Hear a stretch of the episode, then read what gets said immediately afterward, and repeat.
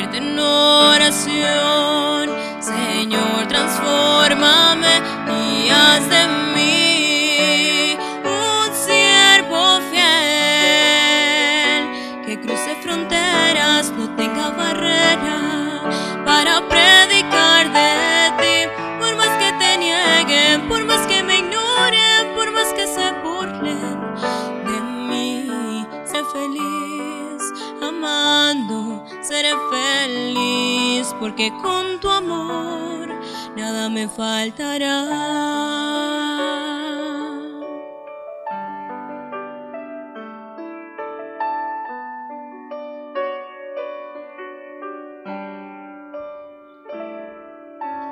Hoy quiero compartir el gozo que me da al saber que Jesús va a mi lado.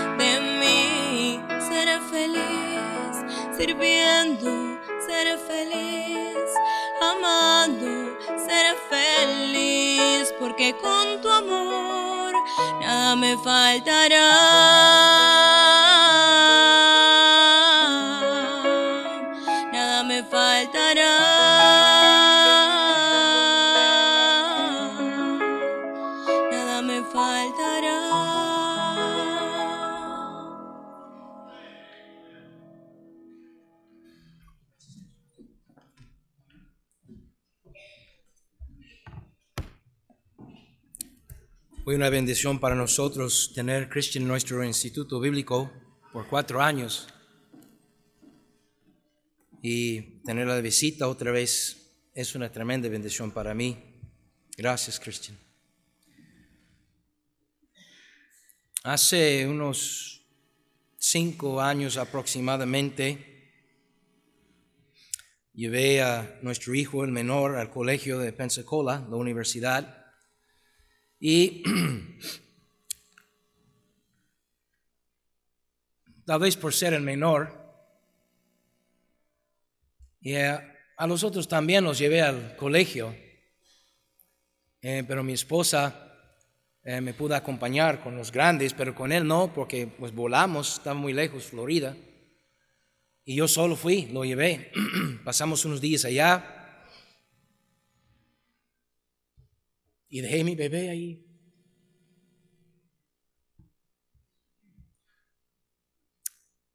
Ya me tocaba regresar. Algo pasó con los vuelos y, y me ofrecieron un voucher, un vale para unos vuelos gratis y yo me quedaba una noche más allá, en Florida. Y me quedé, no le dije nada. Lo dejé ya, ya lo había dejado, lo voy a dejar solo y lo dejé, ni, ni siquiera dije que estaba yo otra vez ahí quedando en el pueblo y me quedé esa noche allá y el siguiente día en la mañana me tocaba regresar ya al carro de renta. Y bueno, ya me sentía un poco triste y, conmovido y solo. Entonces me fui al Starbucks para aliviarme ahí. Y estaba todo así, sentido, triste, solito. Bueno, llegué a la ventana, ya había, eh, eh, había hecho mi orden ahí en la bocina, llegué a la ventana, me dieron mi café y pasé ahí un billete para pagar y me contesta el muchacho, la persona en el carro enfrente de ti ya pagó su café, Señor. Pero ¿cómo? Yo no conozco a nadie en ese pueblo. Aunque había algunos pastores ahí también dejando sus bebés ahí también llorando, yo creo, ¿verdad? Tal vez, pero era una mujer, no yo vi el carro enfrente de mí, era una mujer sola y no creo que haya sido una esposa de pastor solo o alguien que me conocía. Y me fui ya de ahí bien como sacado de onda, conmovido. Pero ¿cómo? En ese momento triste. ¿Quién lo haría? ¿Por qué lo harían? Sin saber mi condición, sin saber mi tristeza en el momento. Y me fui pensando, ¿quién era? ¿Quién era? ¿Quién era? Y razonando y hasta que me cayó el 20, pues no era más que Dios. No era más que Dios que tocó el corazón de esa persona, que por cinco dólares, no sé cuánto era mi bebida, pero impactó mi vida esa persona sin saber. No había manera de darle las gracias a esa persona, pero la intención no era esa. Esa persona no lo hizo con la intención que yo le diera gracias por el acto, sino esta persona simplemente quiso ser de bendición. Ya después yo escuché, ya mi hijo me contó que allí es común eso. Precisamente por la universidad cristiana que está allí, que muchos hermanos hacen eso. No más lo hacen para ser de bendición a gente desconocida. Pero para mí en ese momento fue algo muy importante. Yo pienso que hay mucha gente, y entre ellos cristianos y aquí presentes, que no nos damos cuenta de lo que Dios ha hecho ya para nosotros. Y de alguna manera damos las gracias a una persona porque podemos, porque sabemos quien nos trajo a la iglesia, quien nos habló de Cristo, el pastor o el, predicador que predicó ahí eh, el sermón uh, X. Y, nos damos gracias. Y no estoy diciendo que debemos ser ingratos y no, no mostrar gratitud con la gente que nos ha sido de bendición. No estoy diciendo eso. Lo que estoy diciendo es que al final de las cosas, en realidad, es Dios. Y hasta que nosotros como cristianos nos ubicamos en su lugar al Señor. En el libro de Hebreos, creo que el, escritor del libro de Hebreos, muchos creen que fue el apóstol Pablo, aunque su nombre no, no está aquí, pudo haber sido Pablo, pero a lo mejor no era Pablo. Quien sea que haya sido, lo tenemos como uno de los libros inspirados, lo tenemos como ah, la palabra de Dios inspirada, el libro de Hebreos. Vamos a ver capítulo 2, primeramente. a mí me parece que el escritor de este libro está tratando de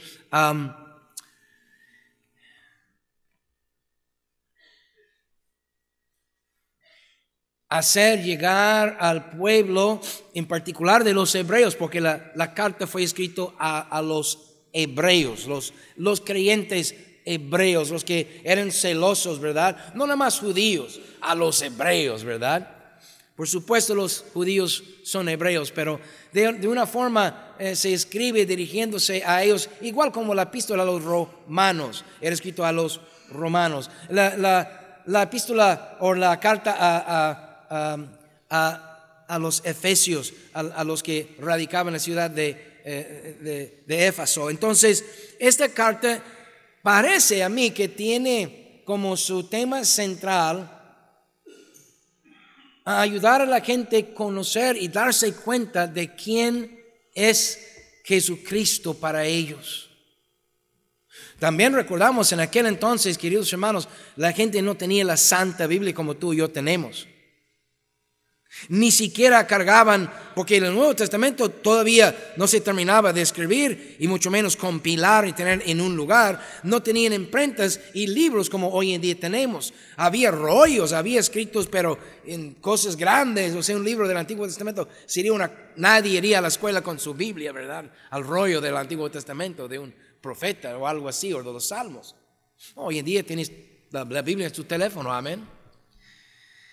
Entonces, con mayor razón, me parece que el escritor del libro de Hebreos está tratando de resaltar, de dar a conocer quién es Cristo con, ese fin de que la gente se dé cuenta de lo que Él tiene, lo que Él ha dado, lo que Él está dando, lo que Él dará.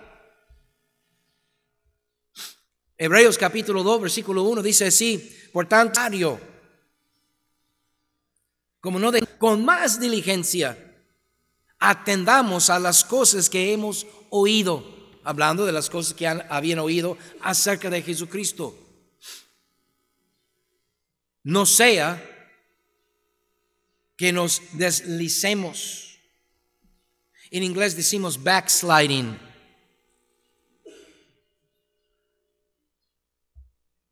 El escritor está diciendo, si, si no ponemos más, no más diligencia, más diligencia en atender lo que se oye, no nomás oír, no nomás escuchar, sino abrazar, sino asimilar, sino poner en práctica o al menos comprender eh, su significado para uno, si no lo abrazamos, si no lo hacemos algo personal, no vamos a hallar haciéndonos para atrás, vamos a a, regresarnos de donde veníamos.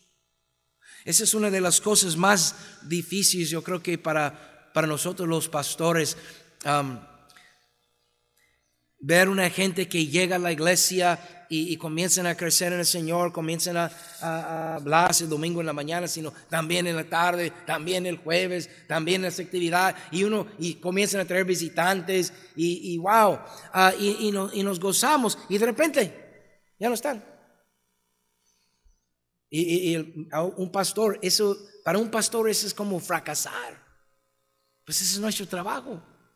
Hacer la gente crecer y, y conocer al Señor, como aquí tenemos en el lema de nuestra iglesia, conocer al Señor. Pero no solamente conocer, crecer en Él.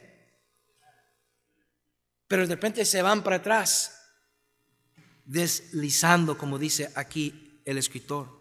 Versículo 2, porque si la palabra dicha por ángeles fue firme y toda transgresión y desobediencia recibió justa retribución, ¿cómo escaparemos nosotros si descuidamos una salvación tan grande, la cual, habiendo sido anunciada primeramente por el Señor, nos fue confirmada por los que oyeron. testificando Dios juntamente con ellos con señales y prodigios y diversos milagros, repartimientos del Espíritu Santo según su voluntad. Y ese escritor hace referencia a la promesa del Señor en Mateo cuando les dice y que ah, ah, señales seguirán los que creen. Ah, o en el libro de Marcos, señales seguirán y hablaron en lenguas, algunas cosas que pues hoy en día están muy torcidas, pero sanaron gente, resucitaron muertos. Cosas milagrosas pasaron con aquellos, ¿verdad? Que era para confirmar que este nuevo mensaje de fe en Cristo y no fe en los ah, mandamientos la ley de Moisés, pero fe en Cristo era el camino. Y Dios confirmó su palabra mediante milagros y mediante, mira, muy importante ah, aquí en versículo 3 donde dice, nos fue confirmada por los que oyeron. El mensaje del Evangelio en el tiempo de Cristo y también en nuestro tiempo eh, fue y es confirmado este mensaje por los que, los que lo oyen, por las personas que lo han recibido. Los cambios de corazón, los cambios de sentimientos, los cambios de hábitos, los cambios, si me permiten la palabra que aquí me enseñaron, de mañas cambios de filosofía de vida. Mi filosofía de vida era vivir la vida a todo lo que da y a los demás. Allá ellos, ¿verdad? Esa era la filosofía de muchos y tal vez lo es todavía a unos. No, pero un cambio de filosofía de vida, un cambio de rumbo de vida, un cambio de carácter, etcétera, etcétera, etcétera. Hubo grandes cambios en las vidas de los que oyeron estas palabras del Evangelio y confiaron en Cristo Jesús. Y eso es lo que confirma, queridos hermanos, el Evangelio.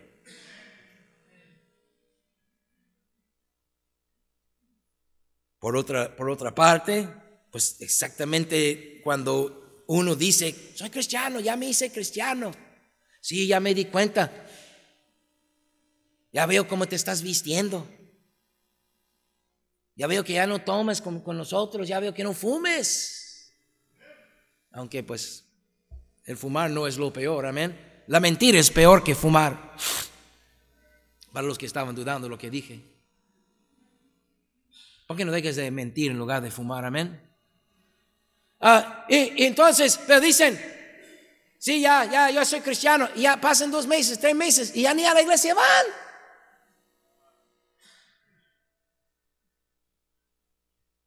Ya ni la Biblia lo sacan. Y otra vez están escuchando aquella música del diablo. Pastor, ¿cuál es la música del diablo? Lo que tú escuches, ese es.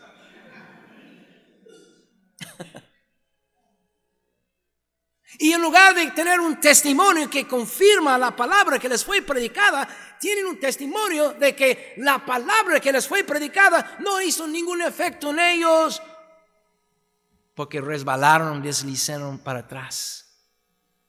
Se rajaron, decimos aquí. Quiero hablarles en esta mañana sobre el tema de tan grande salvación. Si usted tiene la salvación en Cristo Jesús porque has confiado en Él como tu único y suficiente Salvador y Él ya transformó su corazón, Gloria a Dios. Pero a, creyentes está escribiendo el, escritor de, este, de esta carta. A ti te está diciendo, es necesario que con más diligencia atiende las cosas que has oído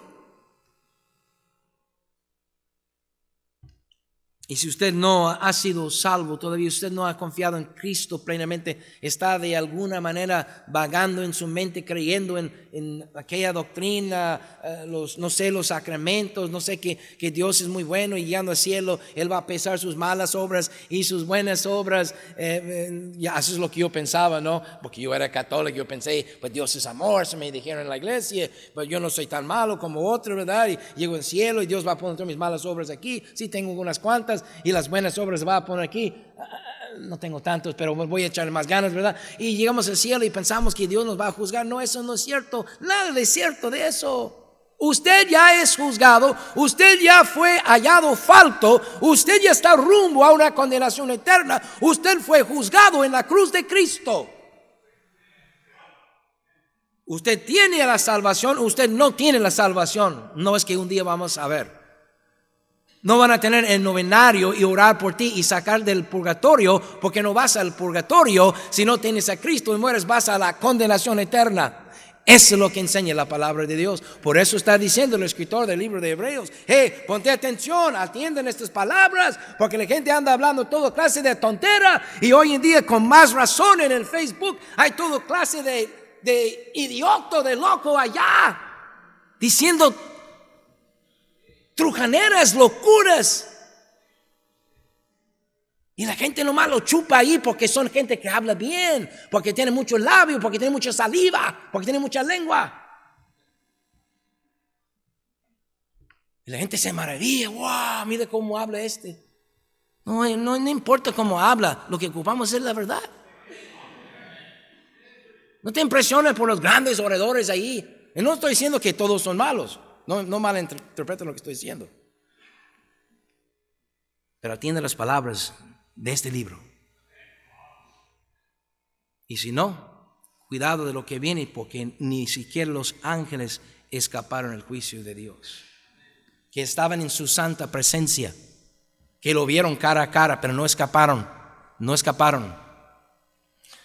Yo quiero hablarles sobre esa salvación tan grande que Dios provee para nosotros. Oh Señor, me siento incapaz de hacerles saber a tu pueblo y a los visitantes, aquellos que aún no son salvos, la grandeza de tu salvación. Pero ayúdame, Señor, que tu Espíritu haga una obra, la obra que el hombre no puede hacer, con tu palabra, para tu gloria, para el bien de ellos también, en Cristo Jesús. Amén.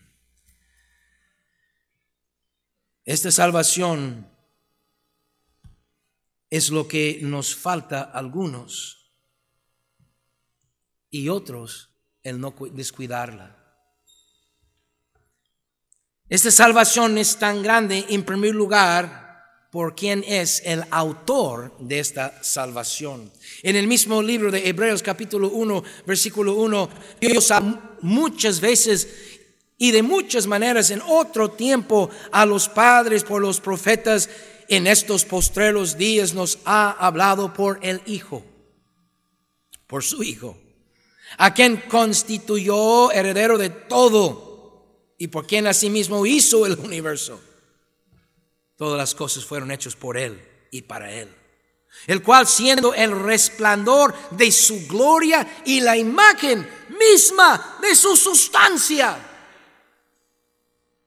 Cristo no era una sombra de, la, ah, de Dios, de la de edad. Cristo mismo era Dios caminando en la tierra en cuerpo humano. Y dice, y quien sustenta todas las cosas con la palabra de su poder. Está hablando de Cristo. Habiendo efectuado la purificación de nuestros pecados por medio de qué? Oh, no por, no, por medio del agua bendita, amén. No por medio de los sacramentos. No por medio ah, de María no por medio de tus buenas obras, por medio de sí mismo. Se sentó a la diestra de la majestad en las alturas, hecho tanto superior a los que heredó más excelente nombre que ellos, sí, el nombre de Hijo de Dios. Porque a cuál de los ángeles dijo Dios jamás, mi hijo eres tú. Yo te he engendrado hoy y otra vez yo seré a él padre, y él será a mí hijo. Y otra vez cuando todos los ángeles de Dios Ciertamente a ningún ángel jamás había dicho algo así el Señor. Esa salvación que tú y yo, que lo tenemos, gozamos y tenemos, queridos hermanos, eh, es una salvación tan grande por el simple hecho del quién es el autor de esta salvación, el mismo Hijo de Dios. Él es el autor de la salvación.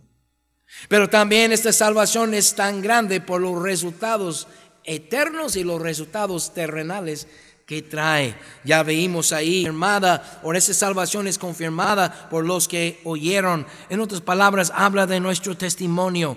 Muchos de nosotros tenemos un tremendo testimonio de lo vil que éramos, de lo, de lo, de lo, eh, del desastre que estamos viviendo Y cuando Cristo vino a nuestra vida, nuestra vida fue transformada. Gente ha oído, la gente ha visto eso y eso ha sido un testimonio para la gloria de Dios. Uno, Colosenses capítulo 1, por favor.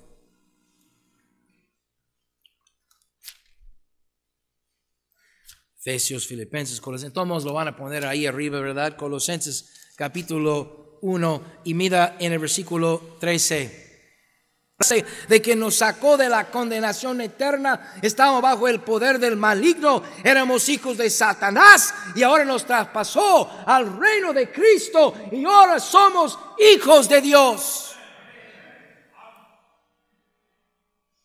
Mateo capítulo 25. En el versículo 46, Cristo mismo hablando, bueno, versículo 45 mejor, entonces les responderá diciendo de cierto os digo que en cuanto no lo hiciste a uno de estos más pequeños, tampoco a mí lo hiciste e irán eterna. Cristo mismo dijo que había una vida eterna. Obviamente no habla de la vida terrenal porque vamos a morir. Pero está hablando de una vida después de la vida terrenal. Pero en el mismo versículo habla de un castigo eterno. No es una parábola, no es una alegoría, no es uh, lenguaje uh,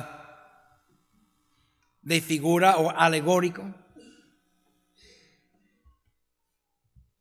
La gente que muere sin Cristo van a una condenación eterna.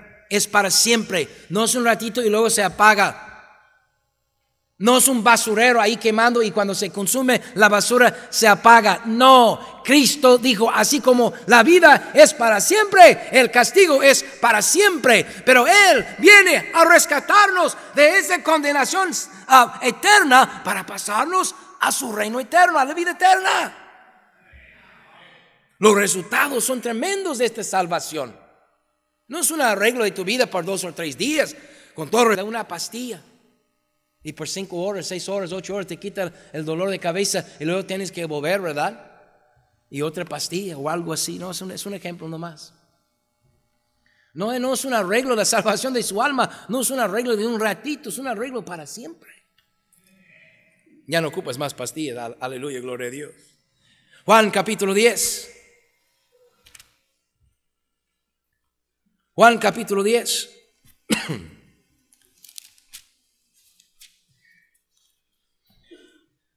Y en el versículo 10, Cristo hablando, el ladrón no viene sino para hurtar y matar y destruir. Yo, Cristo, el Hijo de Dios, el Salvador, yo he venido para que tengan vida y para que la tengan en abundancia. Oh, este incluye la vida eterna, pero está hablando de la vida terrenal aquí también. Cuando venimos a Cristo dejamos los vicios, muchos de nosotros, los que éramos viciosos. Dejamos la perversión, el sexo libre, todas esas cosas. El ir a los bares, a los bailes sensuales, todas esas cosas. Lo dejamos, Él nos transformó, Él nos dio una vida y ahora nos despertamos en la mañana y no estamos crudos. Amén. No ocupamos clamato. Amén más que para el cóctel. Amén. Mi favorito de almejas. Pero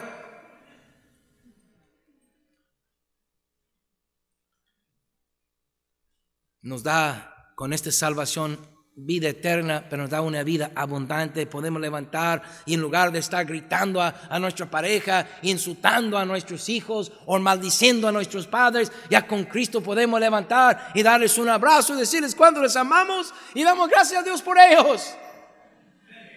Porque Él nos transformó.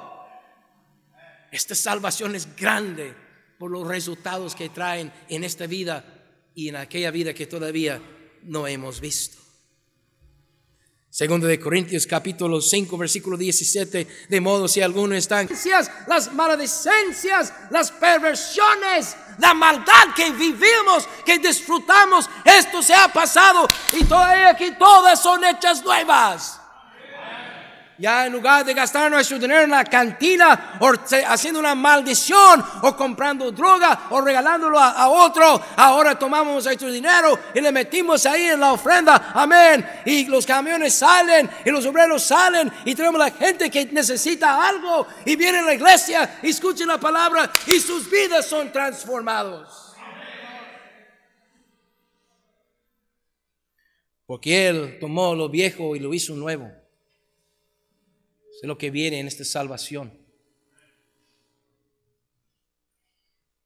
Por eso es una salvación tan grande. Filipenses capítulo 2. Filipenses capítulo 2. Ahí por no sé cuándo, 96 creo, 97 por ahí.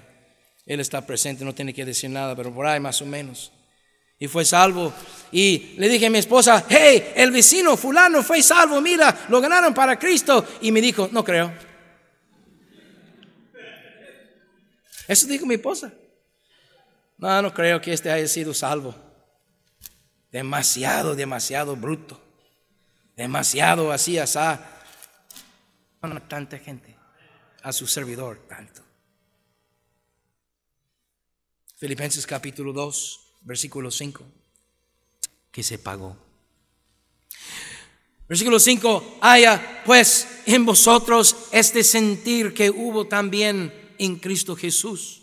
El cual siendo en forma de Dios, no estimó el ser igual a Dios como cosa a que aferrarse. En otras palabras, como era Dios en carne Cristo, esto, no, yo no voy a hacer esto, yo no voy a hacer aquello, pues yo soy Dios. Como hacemos los patrones, bueno, yo soy el patrón, yo no voy a hacer esto, hazlo tú, ¿verdad? No, no, no. Sino que se despojó a sí mismo. Se habla de su autoridad, se habla de su gloria celestial, tomando forma de siervo hecho semejante a los hombres. Sí, fue Dios encarnado. María le dio su humanidad. Versículo 8, y estando en la condición de hombre, se humilló a sí mismo, haciéndose obediente hasta la muerte y muerte de cruz. Por lo cual Dios, para que en el nombre de los cielos y en la tierra y debajo de la tierra, y toda lengua confesará que Jesucristo es Señor para gloria de Dios Padre. El precio que Cristo pagó no simplemente era la muerte en la cruz y la cruz vi, ¿verdad? Eh, obviamente he visto algunas imágenes, hay, ¿verdad? Ah, pero yo no, yo no lo vi, pero está bien, yo no le digo que eh, era pecado o algo, a lo mejor si era, no sé, pero eh, simplemente yo no necesito ver una película porque yo tengo la palabra de Dios.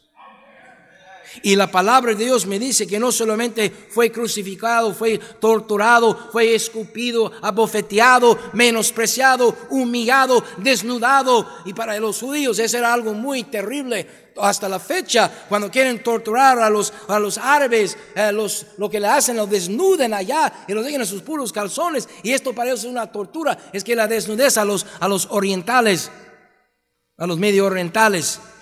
Eso es algo terrible. Obviamente aquí en el oeste no nos afecta mucho. Gloria primero.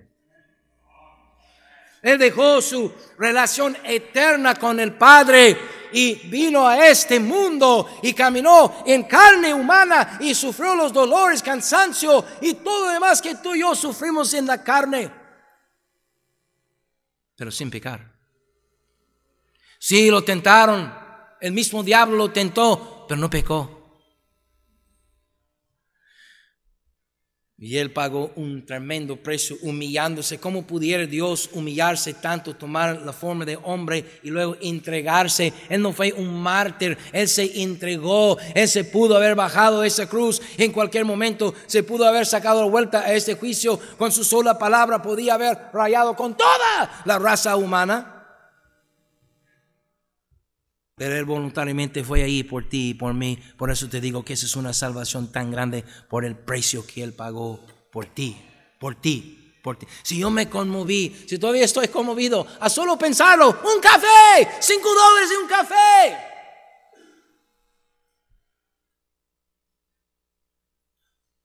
¿Cómo vamos a descuidar, queridos hermanos, o visitantes una salvación tan grande.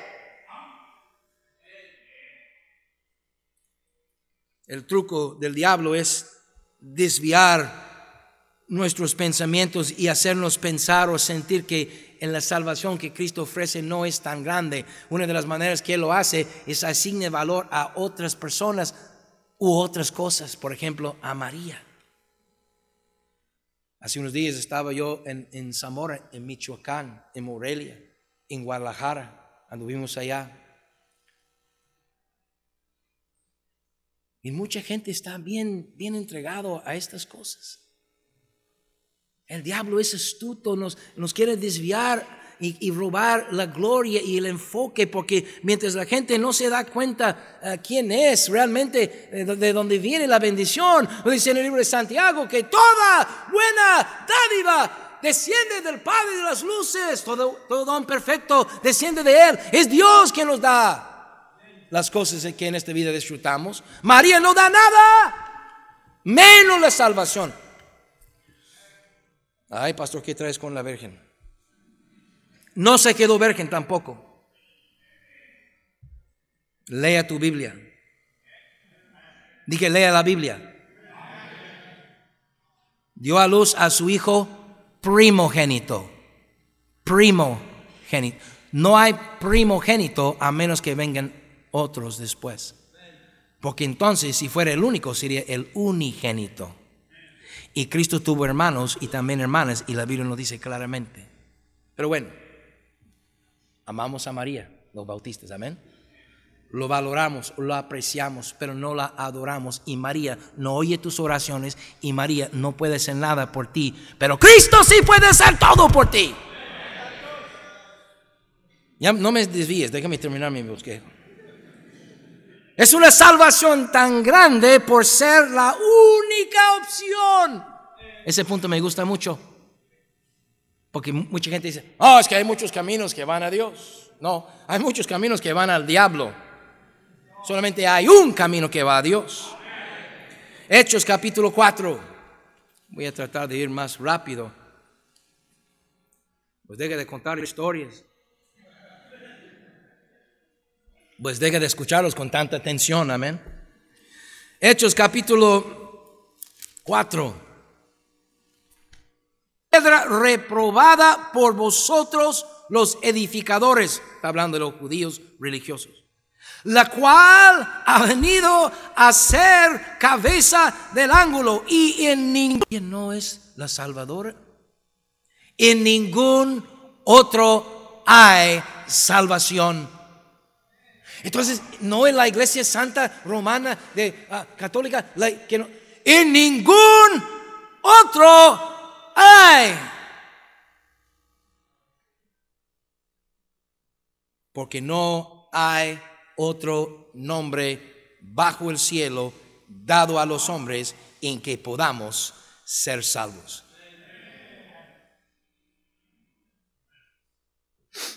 Juan capítulo 14. Esa salvación es tan grande, queridos hermanos, porque es la única opción. No hay dos o tres opciones. Oh, hay que respetar y cada quien su religión. Pues cada quien su iglesia. Yo entiendo eso, eso no hay ningún problema. Pero no es lo que cada quien quiere creer. La palabra de Dios nos dice claramente, hay un solo Salvador, hay un solo camino a la gloria, a la salvación. Juan capítulo 14, versículo 6. Jesús mismo dijo, Jesús le dijo, yo soy el camino, la verdad y la vida. Nadie viene al Padre sino por mí, dijo. No por mí y mi, mamá, no por mí y la iglesia santa, no por mí y alguna otra cosa. Yo soy el camino, no uno de los muchos buenos caminos. Yo soy el camino, no hay otro. Y nadie, oiga esto, nadie va al Padre sino por Cristo. Pero la gente sigue intentando allá con sus buenas obras. No, las buenas obras no te van a llevar al cielo. Las buenas obras son buenas para hacer, pero eso no, no le van a salvar. Primera de Timoteo, primera carta de Timoteo, capítulo 2.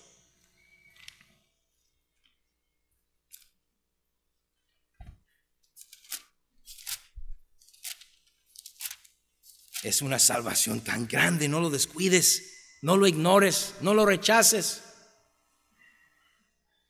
Versículo 5, porque hay un hombres, Jesucristo hombre, María no está en la lista, no es mediadora, los santos no son mediadores, el Papa no es mediador, tu iglesia no es mediador, tú no eres mediador.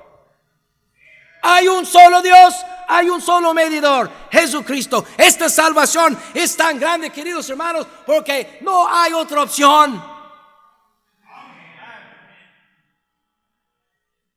A mí me gusta el Starbucks, pero está medio caro. Y mi clase lo tomamos porque me regalaron un montón de voces de, grano de café de Starbucks y lo, lo, puedo moler y lo regalo. Pero ah, Starbucks no es el único café, amén.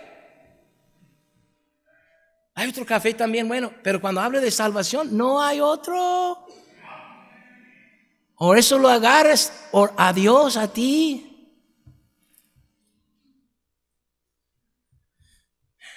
Hebreos capítulo 10. El, el, libro de Hebreos tenía algo que quería sacar. Yo solo estoy rasgándole poquitío a lo que él quería sacar. No tenemos tiempo. Sería bueno dar un estudio a todo el libro de Hebreos. En el libro de Hebreos capítulo 10, versículo 10, dice, ¿qué trae usted contra la Virgen? Nada. ¿Qué trae usted contra Cristo?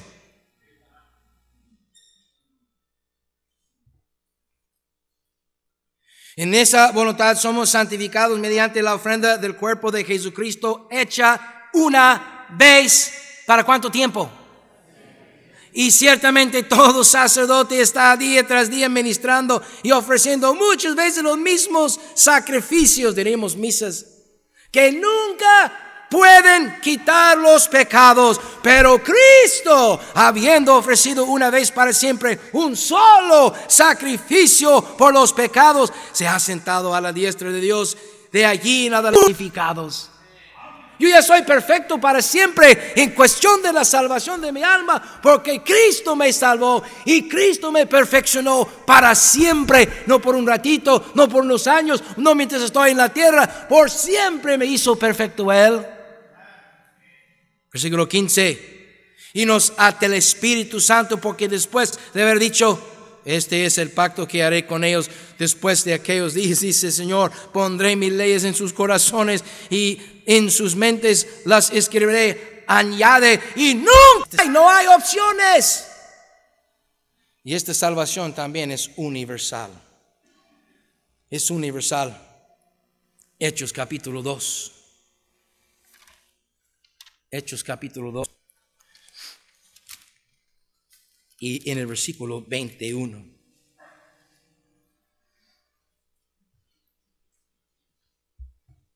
Dice, y todo aquel que invocare el nombre del Señor. Acuérdense, hay un solo nombre dado a los hombres bajo el cielo en, cual, en el cual podemos ser salvos. El nombre de Jesucristo. Y todo aquel. Esa frase, todo aquel, tengo muchos otros versículos, pero no tengo tiempo para mostrárselos, pero métese en la Biblia y los vas a encontrar. Este, esta expresión, todo aquel, implica los ricos y los pobres implica los altos y los chaparros, implica los flacos y los gordos, implica los jóvenes y los viejos, implica los feos y los guapos. ¡Ah! ¡Qué bueno entré, amén! implica los judíos y los gentiles, implica eh, lo que sea, implica el gruñón y el que es feliz todo el tiempo. El blanco y el moreno y todo entre medio, hasta los amarillos si quieres. Ayer en el aeropuerto vi una muchacha que tenía su pelo pintado. ¿Qué color está? yo creo que no hay nada aquí de ese color. Eh, un, color como azul, como rojo, una cosa increíblemente eh, llamativo, ¿verdad? No, no, estoy, no, estoy, siendo feo porque hay dos o tres aquí, pero ah, eh, llamativo, llamativo. Y se sienta a su lado una señora ya de mi edad. Y dice, oh, me encanta el color de su cabello. Y la, muchacha. Y la, otra señora dice, pareces Elvira. No, sé si algunos de ustedes se acuerdan de ella, era una como bruja. No, no, no, ya no me acuerdo muy bien. Y la escuché yo, la estaba escuchando. Pero para ella también es esta salvación. Amén, gloria a Dios. Para las prostitutas, para los sacerdotes. Es para todos. Por eso es tan grande. No solo los que tienen estudio, el que nunca, el que no sabe leer ni escribir, el que ni siquiera sabe hablar. Esta salvación es para todos. Por eso tenemos que ir y decirles a todos, es para los sicarios, es para los secuestradores, es para los narcotraficantes, es para ah, los ah, homicidios, es para todos. Es para las prostitutas, es para la samaritana que ha tenido cinco, ya robó el marido de su vecino. Es para todos. Y algunos se sienten mejor. Y por último, esa salvación es tan grande, es tan grande, porque ese es un plan, es un plan de Dios. No, es algo que la iglesia evangélica o la iglesia bautista o la iglesia metodista o la iglesia pentecostés o la iglesia... Es un plan de Dios. Segundo de Timoteo capítulo 1 segundo y llamó con llamamiento santo, no conforme a nuestras obras, sino según el propósito suyo y la gracia que nos fue dada en Cristo Jesús antes de los tiempos de los siglos. Esta salvación Dios lo tenía todo ah, organizado, todo diseñado, todo arreglado antes de la creación de la humanidad, ella la tenía todo listo. Es un plan divino de Dios para la salvación de nuestras almas. Oh queridos hermanos, no descuides esta salvación. No rechaces, querido oyente, esta salvación por una religión que no puede salvar. Y hermano, no descuides esta salvación. No lo escondes. ¿O cómo escaparemos? Dice el escritor si lo descuidamos. Hay personas aquí en esta mañana que nunca han recibido esta salvación. Tal vez toda tu vida, desde que te acuerdas, has creído en Dios. Yo, así fui yo. Desde chiquito mi mamá me enseñó creer en Dios e incluso creer en Jesucristo como el Hijo de Dios. Yo creí en la Trinidad desde mi, desde mi niñez porque yo iba a la iglesia católica y correctamente la iglesia católica ha enseñado muchas cosas. pero no nos enseñaron el camino correcto de la salvación, porque ahí nos hablaron de los sacramentos que nosotros tenemos que hacer. No, la salvación es un regalo que Dios nos da simplemente cuando depositamos nuestra fe en Cristo. Nada más. Así como el ladrón o el malhechor colgado a un lado de Cristo era un perverso, era un malvado, por eso lo estaban crucificando. No se bautizó, aunque el bautismo es importante, pero no te salva. No fue a la iglesia, aunque venir a la iglesia es importante, pero eso no te salva. No clamó a María nada y María estaba enfrente de la cruz de Cristo y Cristo tampoco dijo, ahí está mi mamá, ella está más suave, platique con ella, estoy ocupado, nada de eso. Cristo le dijo, hoy estarás conmigo en el paraíso, porque este dijo, Señor, acuérdate de mí cuando vengas en tu reino. Si tú nunca has recibido a Cristo como tu Salvador, hoy es el día de tu salvación. Hace 30 años yo lo recibí como mi salvador en un negocio. ¿Qué lugar mejor para recibir la salvación de su alma que en una iglesia cristiana donde te acaban de hablar de esta salvación? Una salvación tan grande. No lo rechaces.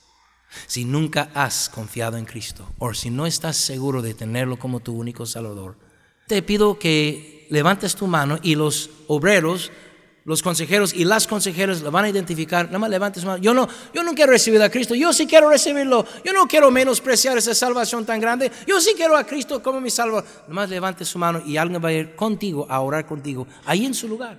Ahí contigo. Solamente levante su mano. ¿Quién dirá yo? Yo. Aquí está mi mano. ¿Quién dirá yo? ¿Quién dirá yo? ¿Quién dirá yo?